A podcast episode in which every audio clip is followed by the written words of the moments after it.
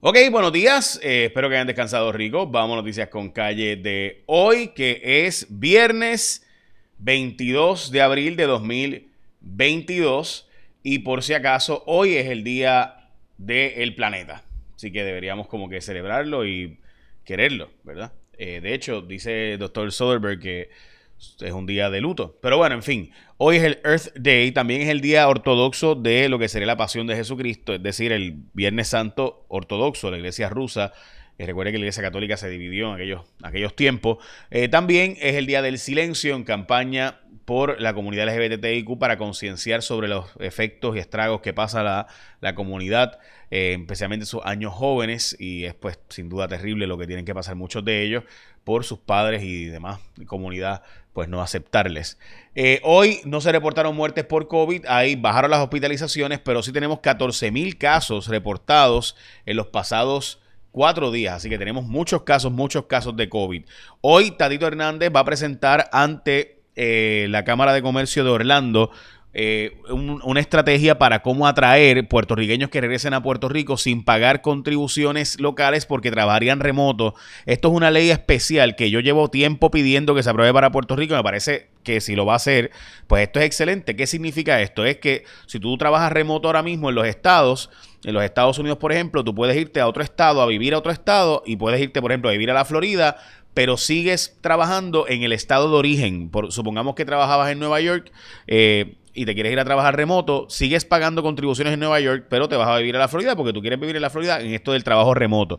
Eso es un acuerdo que hay entre estados eh, y Puerto Rico se insertaría en eso también. Le permitiría a Puerto Rico poner básicamente que la ley 22 eh, le aplique a los puertorriqueños. Es decir, que el asunto de las ganancias de capital que se le da a los, eh, ley 22, a los sujetos millonarios, los puertorriqueños tendríamos acceso a esto, los locales. Y me parece que, no, ¿verdad? No he visto los detalles, así que, pero, pero yo he abogado por estas, estas cosas hace tiempo.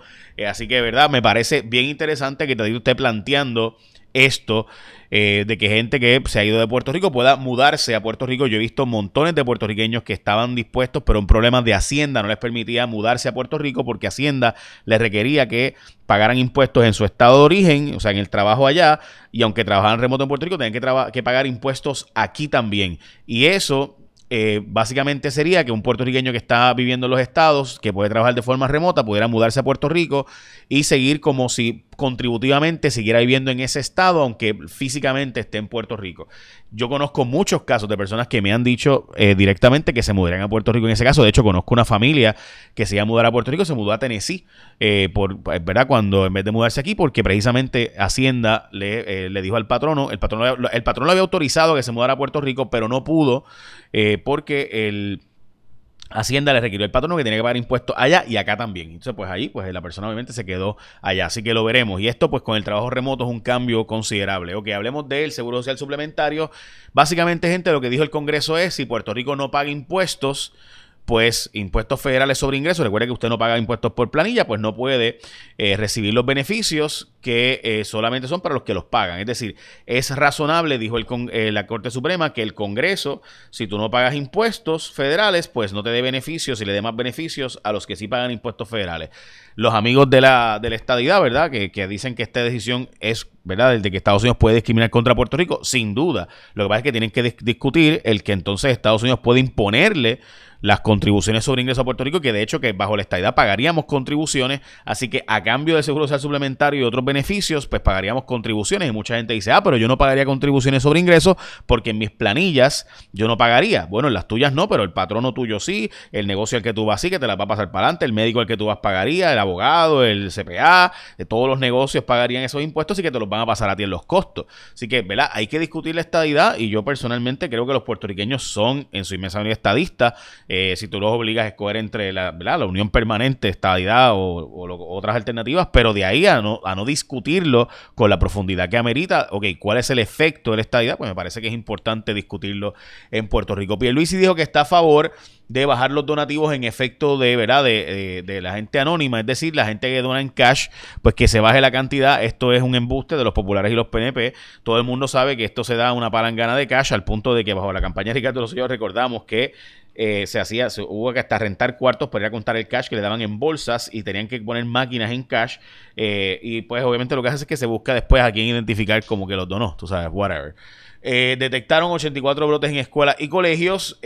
por la libre los anuncios del tema de bienes raíces. Voy a hablar de esto ahora porque esto sí que está al garete, los anuncios de Bienes raíces llevan un montón de tiempo al garete, pero antes de eso recuerda que tú escoges a ASC como tu seguro obligatorio, pues simplemente porque son los mejores, son 24 años de servicio ininterrumpido. Esta gente se dedica solo a seguro obligatorio todo lo puedes hacer por WhatsApp. Solo con ASC puedes WhatsAppear a cualquier hora del día, se te pasó algo, tuviste un accidente, tú ahí mismo por WhatsApp, videos, fotos, documentos, chocas o te chocan, vas a querer que te resuelvan rápido y lo hacen de inmediato con ASC porque puedes resolver todo por WhatsApp sin citas, visitas, sin espera. Así que WhatsAppea enviándole tu mensaje al 787-999-4242 y poder hacer toda reclamación, verificar estatus, enviar fotos, documentos, videos, obtener información de los centros de servicio por si quieres ir personalmente, contactar a un representante de ASC, mucho más. Si quieres renovar tu malvete, escoja los favoritos en Puerto Rico haciendo tu marca dentro del recuadro donde aparece el logo ASC. Así que ya sabes, escógete la gente de ASC como tu seguro obligatorio.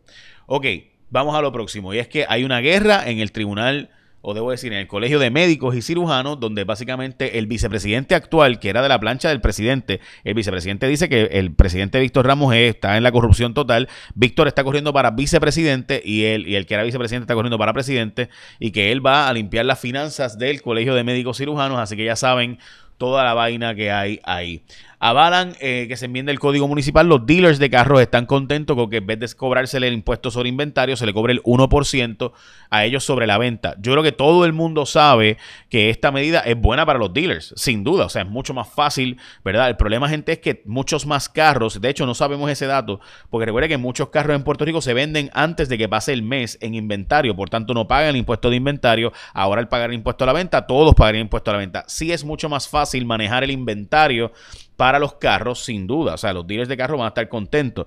El problema es que, por ejemplo, los, los carros usados pagarían de nuevo ese 1%. Cuando tú vayas al dealer, por si acaso, así pasa en muchos estados de Estados Unidos donde los carros pagan sales tax. Eh, pero, este de nuevo, 1% sería cambiar el impuesto al inventario de los carros para ponerlo 1% de impuesto a la venta.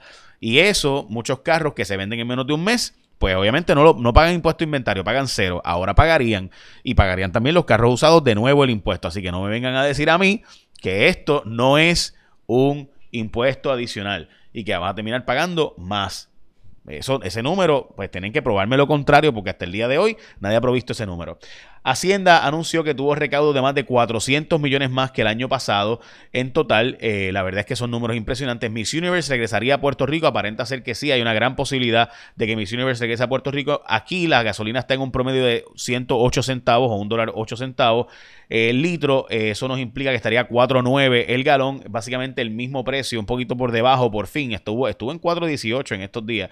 Ahora está en 4.12 en Estados Unidos y 4.11 en la Florida, así que en Puerto Rico está un poco más barata, dos centavos más barato el galón que allá. Hay una noticia bien importante que sé que suena medio complicada, pero básicamente en la tasa ahora mismo eh, el rendimiento de las notas del Tesoro Federal, o sea, la deuda que coge el gobierno de Estados Unidos a cinco años está pagando más que a 30 años y que a 10 años. O sea, pero la tasa, lo que se mira siempre es, o sea, la curva está invertida. Se supone que a 30 años pague más que a 5 años. Típicamente cuando eso, sea, cuando eso ocurre es porque viene una recesión económica. ¿Por qué? Porque la gente está, la expectativa es que hay un riesgo mayor en la economía a corto plazo que a largo plazo. Es decir, si, a los, si en 5 años se entiende que el gobierno tiene que pagarme más para yo coger tu deuda, que a 30 años significa que yo creo que viene una recesión económica, así que, y obviamente porque viene un aumento de la tasa de interés y que a largo plazo podrán bajar, etcétera. Así que hay eh, una expectativa de una posible recesión económica en los Estados Unidos, obviamente por la inflación que está en 8.5% y demás, pero sigue alto el consumo. Ok, el petróleo está en 102 dólares el barril, el gas, honestamente es lo más preocupante, que estaba en 4 y pico, está en 6.99, eh, mientras que de nuevo el trigo, la soya y el maíz pues siguen en precios históricamente altos, aunque han bajado un poco. Se va a presentar un libro de Dwight Eisenhower, el expresidente de Estados Unidos y el Caribe, eh, como Muñoz, Muñoz Marín, Fidel Castro y Trujillo eh, y la política de Estados Unidos en el Caribe para los años 53 al 61. Es un libro que va a estar presentándose el 9 de mayo. Es de Ángel Collado Schwartz. Eh, va a estar moderándolo Cordelia González, o sea, una de mis personas favoritas del mundo mundial. El Federico Hernández Denton, el pasado presidente del Tribunal Supremo, Néstor Duprey, y la doctora Nieve de Los Ángeles Vázquez. O sea, hay que ir para allá. Kevin McCarthy lo cogieron, el que es candidato a presidente de la Cámara de Representantes, Speaker, eh, republicano, lo cogieron eh, en un audio tirándole a Donald Trump diciendo que debería renunciar a la presidencia y él había negado ese audio. Esta es una foto de el New York Times.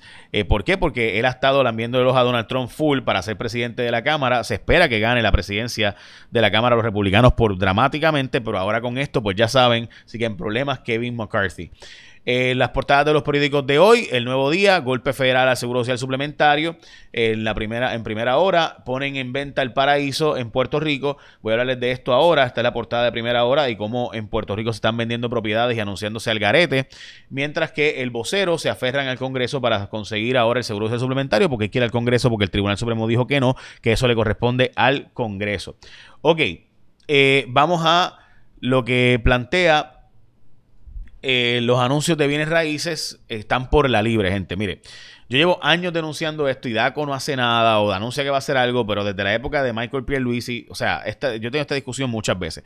Aquí el sector de bienes raíces no se fiscaliza. Se anuncian se ponen anuncios, ¿verdad? En clasificado, eh, ya lo vendieron, el, el ¿verdad? Lo, vendieron, lo opcionaron, pero lo dejan en el anuncio para que tú sigas llamando y enseñarte otras propiedades.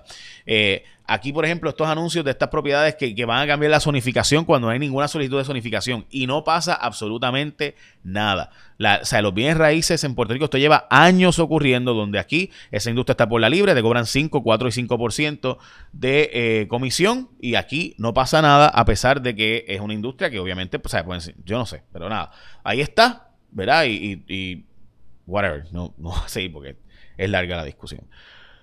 Bueno, de nuevo, escogete a la gente de ASC como tu seguro obligatorio. Como tú vas a escoger tu seguro obligatorio, escogete a la gente de ASC. Recuerda que ahora vas a cambiar tu seguro obligatorio porque ya estamos en abril, así que vas a tener que escoger otro nuevo. Así que escogete a la gente de ASC porque puedes resolverlo todo a través de WhatsApp. Esa es la que hay. Ok. Eh, échame una bendición. Que tenga un día productivo.